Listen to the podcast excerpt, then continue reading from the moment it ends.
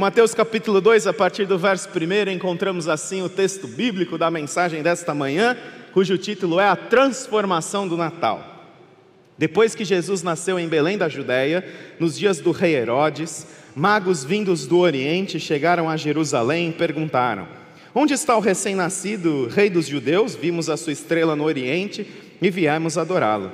Quando o rei Herodes ouviu isso, ficou perturbado, e com ele toda Jerusalém. Tendo reunido todos os chefes dos sacerdotes do povo e os mestres da lei, perguntou-lhes onde deveria nascer o Cristo. E eles responderam: Em Belém da Judéia, pois assim escreveu o profeta.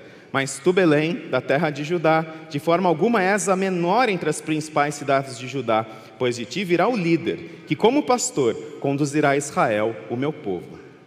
Então Herodes chamou os magos secretamente, informou-se com eles a respeito do tempo exato em que a estrela tinha aparecido. Enviou-os a Belém e disse: Vão informar-se com exatidão sobre o menino. Logo que o encontrarem, avisem-me, para que eu também vá adorá-lo.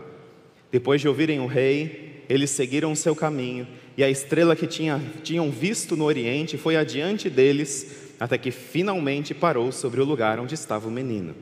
Quando tornaram a ver a estrela, encheram-se de júbilo. Ao entrarem na casa, viram o um menino com Maria, sua mãe, e prostrando-se, o adoraram. Então abriram seus tesouros e lhe deram presentes: ouro, incenso e mirra. E tendo sido advertidos em sonho, para não voltarem a Herodes, retornaram à sua terra por outro caminho. Que o Senhor aplique a sua palavra em nossos corações. Você pode se sentar. O Natal, ele é uma época de mudanças, de transformações. As suas decorações, suas músicas típicas, sua gastronomia, suas festividades alteram profundamente não apenas a nossa fatura do cartão de crédito, mas também os quilinhos da balança, a nossa rotina, o nosso dia a dia, a nossa agenda. O Natal, o Natal traz profundas mudanças e transformações na nossa vida. A celebração do Natal muda a nossa agenda, muda a, nosso, a nossa rotina diária. E assim foi o primeiro Natal.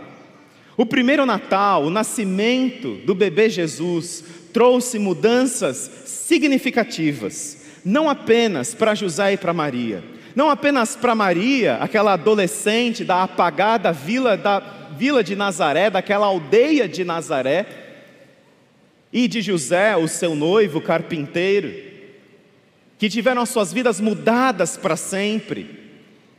Mas o Natal, o nascimento de Jesus, produziu mudanças significativas na vida de um grupo muito peculiar, que é esse grupo dos magos do Oriente. Existem muitos mitos a respeito dos magos do Oriente, os mitos de que eram três, de que eram reis e que seus nomes eram Baltazar o árabe, Belchior o indiano e Gaspar o etíope. Nós não temos essas informações do texto bíblico, são informações da tradição cristã, de fontes extra-bíblicas, e que podem estar certas, mas também podem estar erradas. Mas uma outra ideia também não muito adequada é que os magos do Oriente encontraram um bebê Jesus lá na manjedoura, na estrebaria, na pequena vila de Belém, juntamente com os pastores. Nós temos aquela foto clássica do presépio que está todo mundo lá: José, Maria, os animais, os pastores, os magos do Oriente com seus presentes. O texto de Mateus capítulo 2 nos sugere que quando os magos chegaram em Belém, Jesus já não era mais um bebezinho. Possivelmente ele tinha um a dois anos de idade e encontraram numa casa. Encontraram um menino numa casa. E não no presépio ali, na estrebaria, naquela noite especial do primeiro Natal. Mas eu não quero desconstruir seu presépio, você não precisa chegar em casa, jogar fora os magos, você jogar eles no lixo, não precisa fazer isso. Eles fazem parte do relato do nascimento de Jesus, você pode deixar lá eles lá, mas é importante sabermos essa sequência dos fatos. E uma transformação muito grande foi produzida na vida daqueles magos. A palavra mago vem de uma palavra persa que significa magói. É uma transliteração persa da palavra magói. Magói significa sábios.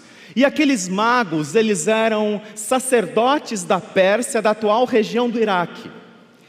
E eles eram cientistas dos seus dias. Eles eram versáteis em diversas áreas do conhecimento humano, como filosofia, matemática, física, química, astronomia.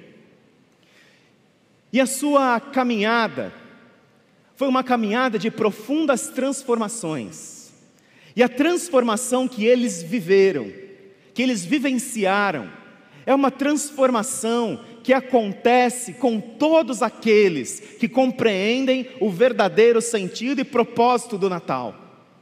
É uma transformação através da qual você e eu nós precisamos passar e precisamos, eh, precisamos avaliar, analisar a nossa vida para saber se nós estamos nessa caminhada de transformação.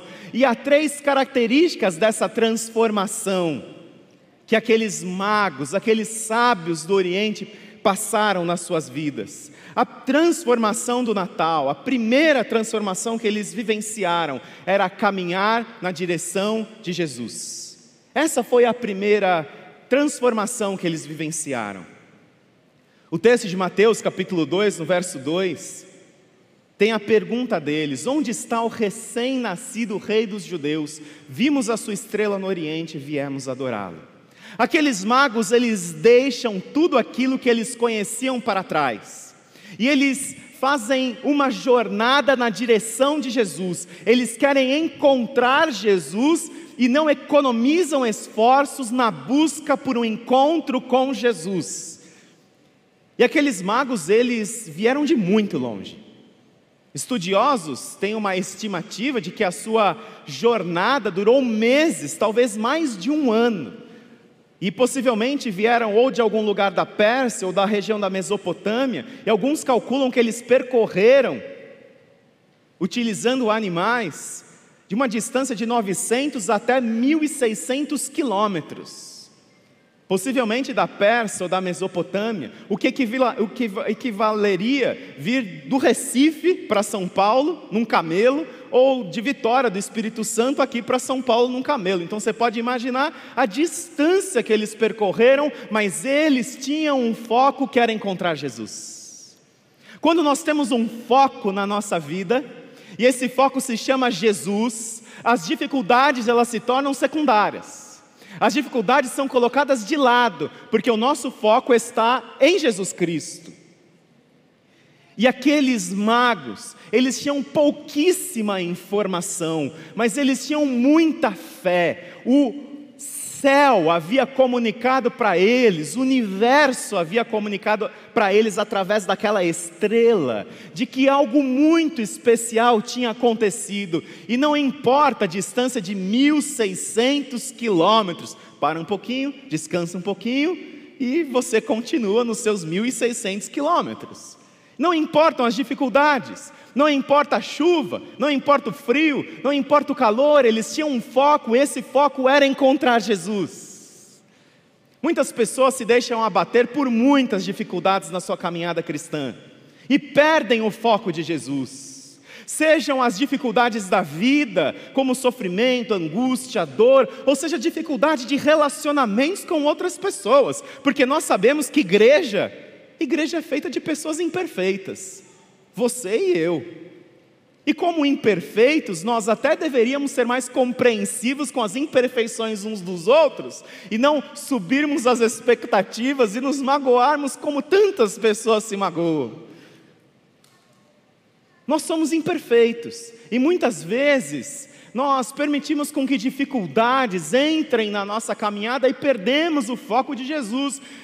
Esta é uma igreja em que é proibida proibida a entrada de pessoas perfeitas. Se você é perfeito, não venha para cá, nós vamos te estragar. Porque nós somos imperfeitos, imperfeitos que têm um foco em Jesus Cristo.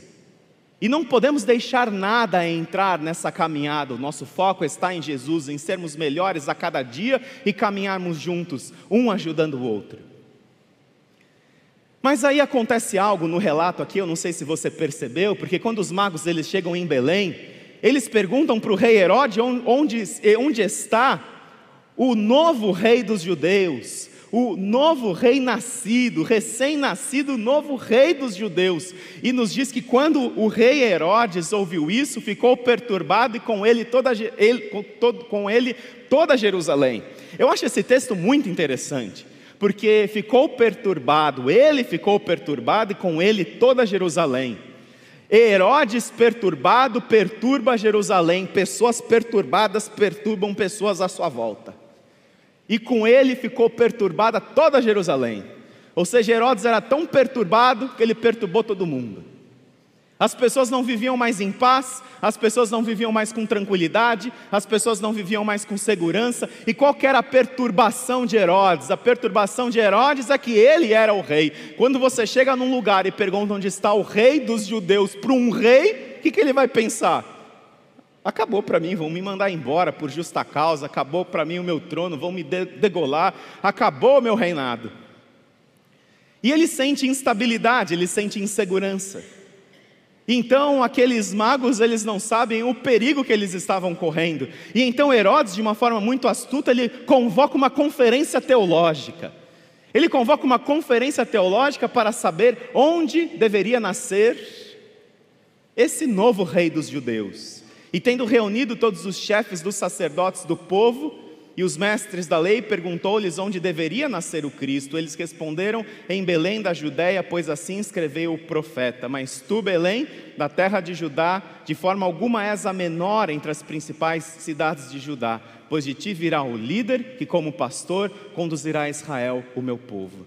Aqueles magos, a primeira transformação que Jesus traz na nossa vida é caminharmos na direção de Jesus é caminharmos na direção do Cristo, é caminharmos para um encontro com Ele e não deixarmos nada atrapalhar essa caminhada, mas eu acho também muito interessante, porque essa caminhada na busca por um encontro com Cristo passa também pela orientação da palavra de Deus, porque eles recebem a orientação dos escribas, dos chefes da lei, dos religiosos dos seus dias, eles recebem a orientação da onde deveria nascer esse novo rei dos judeus. Nenhuma jornada na direção de Cristo, ela é válida, ela é bem orientada até que ela seja pautada pela palavra de Deus, porque senão nós iremos tatear no escuro.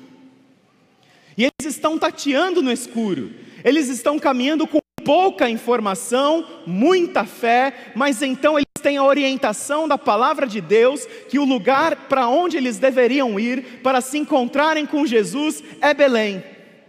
Toda busca por Jesus precisa passar pela palavra de Deus, pela orientação da palavra de Deus.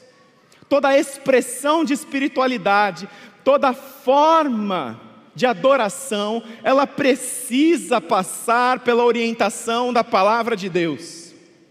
E hoje, nós temos nos nossos dias uma valorização extrema, a experiência pessoal, sensorial, subjetiva, em que muitas vezes essas experiências são colocadas acima do que diz a palavra de Deus. É a palavra de Deus que vai dizer se sua experiência foi legítima ou não, e não o contrário. E nós precisamos ter sempre a nossa caminhada na direção de Jesus, essa caminhada orientada pela palavra de Deus.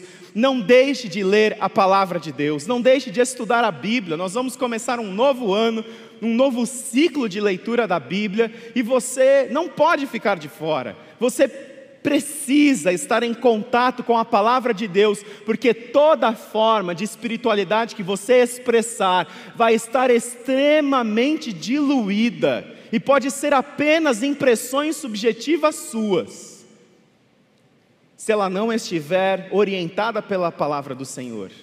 Você precisa ter a sua jornada orientada pela palavra de Deus. Se não fossem aqueles estudiosos da palavra de Deus orientando os magos, eles nunca teriam chegado em Belém, nunca teriam chegado ao encontro do Cristo.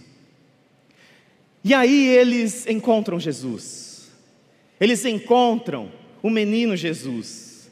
E aqui nós encontramos a segunda transformação do Natal, que a transformação do Natal não é apenas você caminhar na direção de Jesus, orientado pela palavra de Deus, não, não permitindo com que empecilhos atrapalhem a sua jornada, mas a transformação do Natal é adorar a Jesus. E adoração é entrega. Não existe adoração sem entrega. É o que nós lemos no texto. Ao entrarem na casa, viram o menino com Maria, sua mãe, e prostrando-se, o adoraram. Então abriram seus tesouros e lhe deram presentes: ouro, incenso e mirra. Eles deram presentes. A sua adoração, ela não foi uma adoração simplesmente de boca, uma adoração em que eles estavam ali reconhecendo que havia nascido um menino muito especial, um menino que seria uma bênção na história da humanidade. Com aqueles presentes, eles estavam reconhecendo que aquele menino era muito mais do que um menino especial, com uma tarefa nobre na história da humanidade. Aquele menino era Deus encarnado.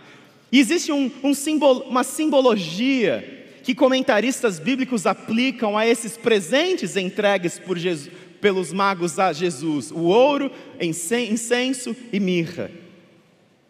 E que com esses presentes, eles estavam reconhecendo os três ofícios de Cristo: o ofício de rei, de sacerdote, de profeta, de uma forma simbólica, ao entregarem aqueles presentes eles estavam reconhecendo esse ofício de Cristo. E essa história é uma história que a gente conta para as nossas filhas quase todos os dias. A história do Natal, a gente conta, a gente faz atividade, e elas têm a forma delas de compreender a história. E eu estava contando essa história, explicando o que, que é o ouro, o que, que é o incenso, o que, que é a mirra. E aí a nossa filha, Letícia, nossa filha mais velha, chegou à conclusão que o ouro era para José e para Maria comprar fralda para o bebê Jesus, que o incenso era para deixar a estrebaria perfumada, a casa onde eles estavam perfumada, e a mirra era um perfuminho para perfumar o bebê Jesus. É o entendimento. Quando nós olhamos para aquilo que comentaristas afirmam, nós temos uma importante simbologia, porque o ouro era o presente concedido aos reis. E aquele menino que nasceu naquela pequena vila de Belém, que precisou fugir para o Egito para sua própria sobrevivência, que cresceu na apagada vila de Nazaré, aquele menino era o rei dos reis e senhor dos senhores. E com ouro eles estavam reconhecendo isso.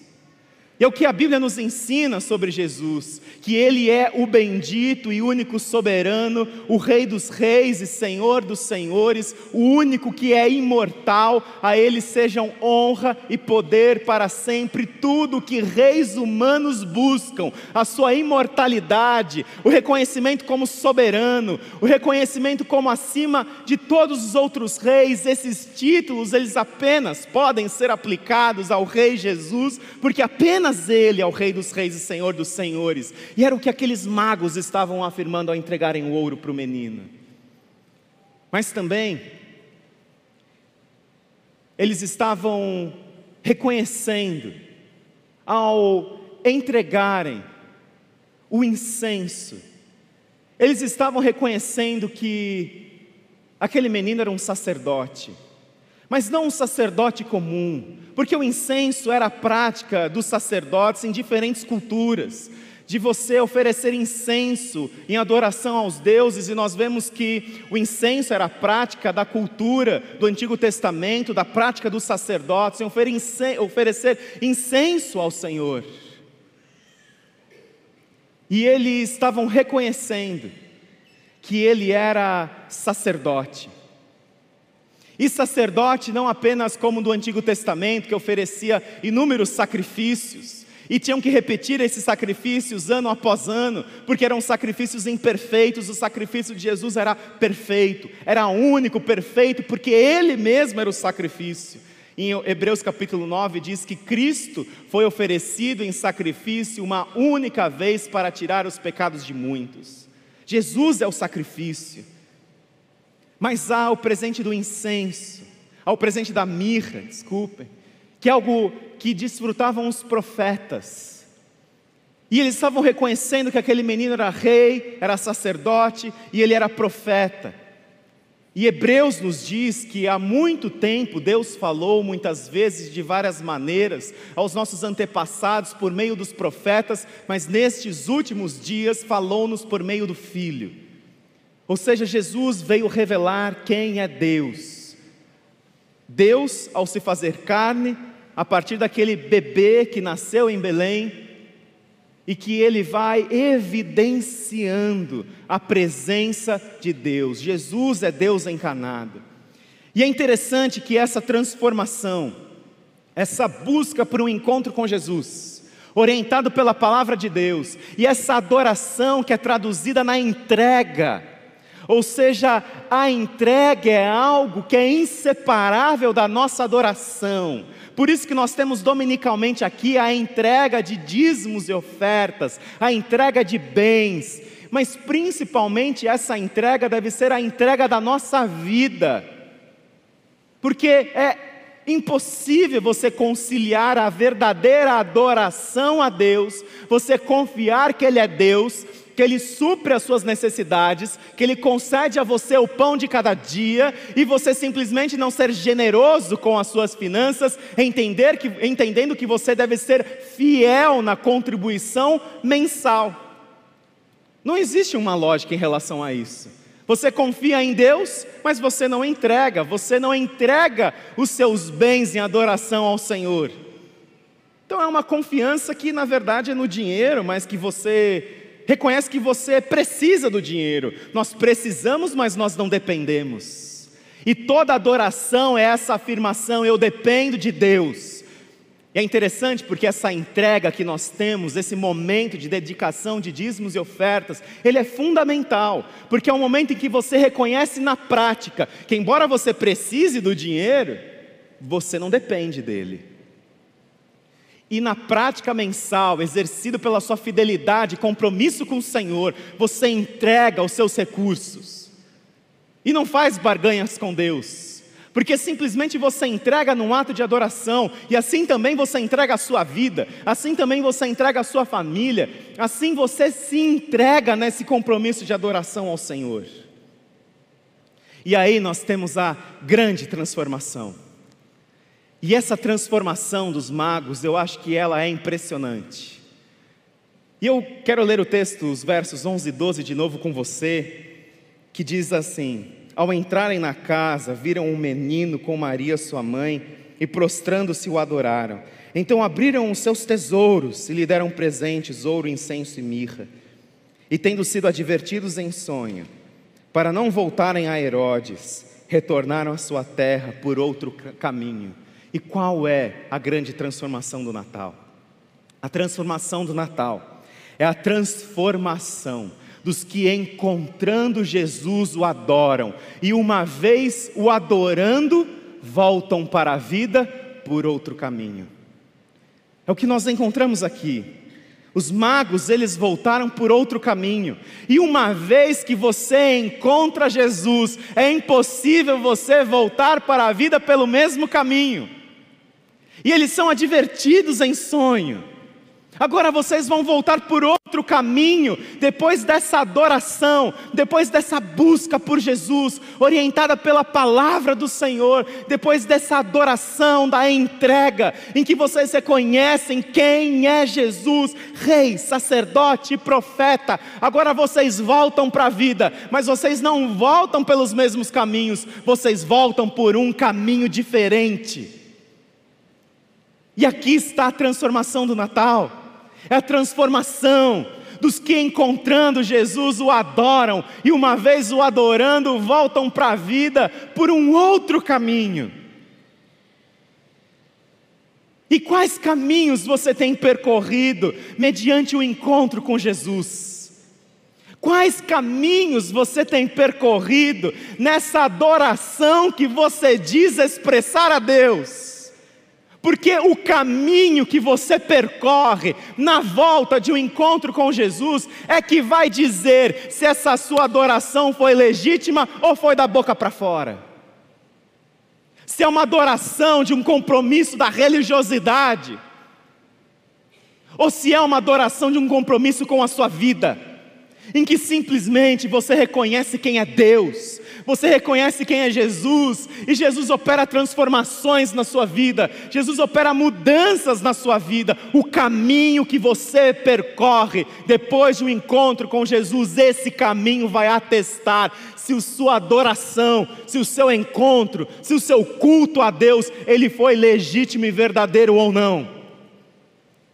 Porque é impossível, uma vez encontrando Jesus, uma vez encontrando Jesus e o adorando, voltar para a vida pelo mesmo caminho. É impossível isso. Houve alguma dificuldade, houve algum problema nesse encontro. E a reflexão que eu levo você a fazer nessa manhã é justamente esta: será que o caminho que você tem percorrido tem atestado que de fato você teve um encontro com Jesus? Que você o adorou, que você entregou a sua vida. É a consciência de que esse caminho não é mais para mim. É a consciência de que essa roupa ela não me serve mais. Esses lugares não me servem mais. Essas festas não me servem mais.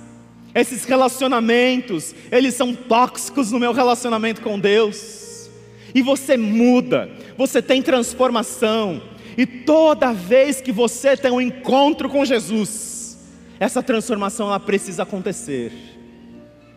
Como anda a sua santidade, como anda a sua pureza sexual, como anda a sua generosidade financeira, como anda o seu compromisso com a igreja de Jesus, como anda o seu relacionamento com as pessoas que convivem com você. Se não há mudança, será que houve conversão? Porque conversão é mudança. Arrependimento é mudança, é mudança de consciência, é mudança de pensamento. É impossível, uma vez encontrando Jesus e o adorando, voltar para a vida pelo mesmo caminho, porque o encontro com Jesus abre uma nova consciência na nossa mente, no nosso coração, e tudo o que nós mais queremos é não percorrer aqueles velhos, destrutivos caminhos. Eu quero convidar você a orar comigo nessa manhã. A você fechar seus olhos e a você entregar-se a Deus nessa adoração. Talvez você esteja na igreja há muito tempo, você cresceu na igreja, mas a sua vida de fato nunca houve transformação nela. É uma coisa de sempre, é uma mesmice de sempre. Não há alegria, não há o vibrar com as coisas de Deus, a sua vida com Jesus está no piloto automático.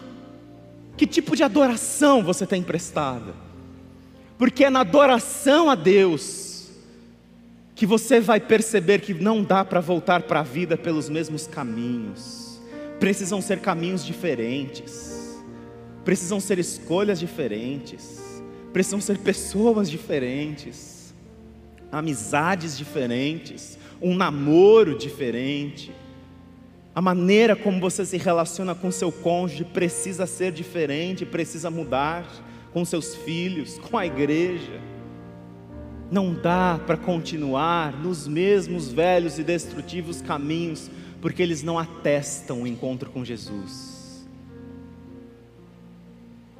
E nessa manhã o que eu quero convocar você a fazer, é que você tem a oportunidade de entregar muito mais do que ouro, incenso e mirra, de você entregar a sua vida a Jesus e de você reafirmar que este bebê, este menino é rei, é sacerdote, é profeta, é salvador Talvez você tenha andado distante do caminho do Senhor. Talvez você tenha andado no piloto automático na sua vida com Deus. Mas você anseia pela transformação. Você anseia por mudanças na sua vida. E se você anseia por essas mudanças, por essa transformação, por algo novo na sua vida, se coloque de pé, se essa é a sua oração. E essa é a sua adoração a Jesus nessa manhã. Deus abençoe vocês se você quer expressar essa adoração, se você quer expressar essa sua oração, dizendo, Senhor, que as transformações que precisam acontecer, que elas aconteçam, que as mudanças que precisam acontecer, que elas aconteçam e que elas comecem, Senhor, e em reconhecer mais do, de quem o Senhor é, daquilo que o Senhor tem feito. E que o Senhor, ó Deus, me ajude, me auxilie nessas transformações, nessas mudanças. Deus abençoe vocês. Se há mais alguém, pode se colocar em pé. Você que está conosco pela internet, você pode expressar essa mesma oração, expressando aquilo que você tem está orando nesse momento, com um gesto simbólico, marcar aí no chat do nosso chat oficial, para que você possa registrar isso para você desse encontro que você está tendo com Deus. Deus abençoe vocês. Se há mais alguém, se coloque de pé. Se você quer expressar essa oração, daqueles que encontrando Jesus o adoram e uma vez o adorando voltam para a vida por outro caminho.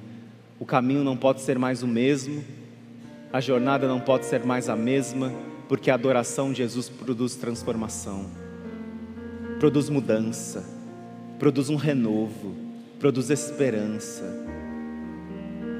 misericórdia que se renova a cada dia.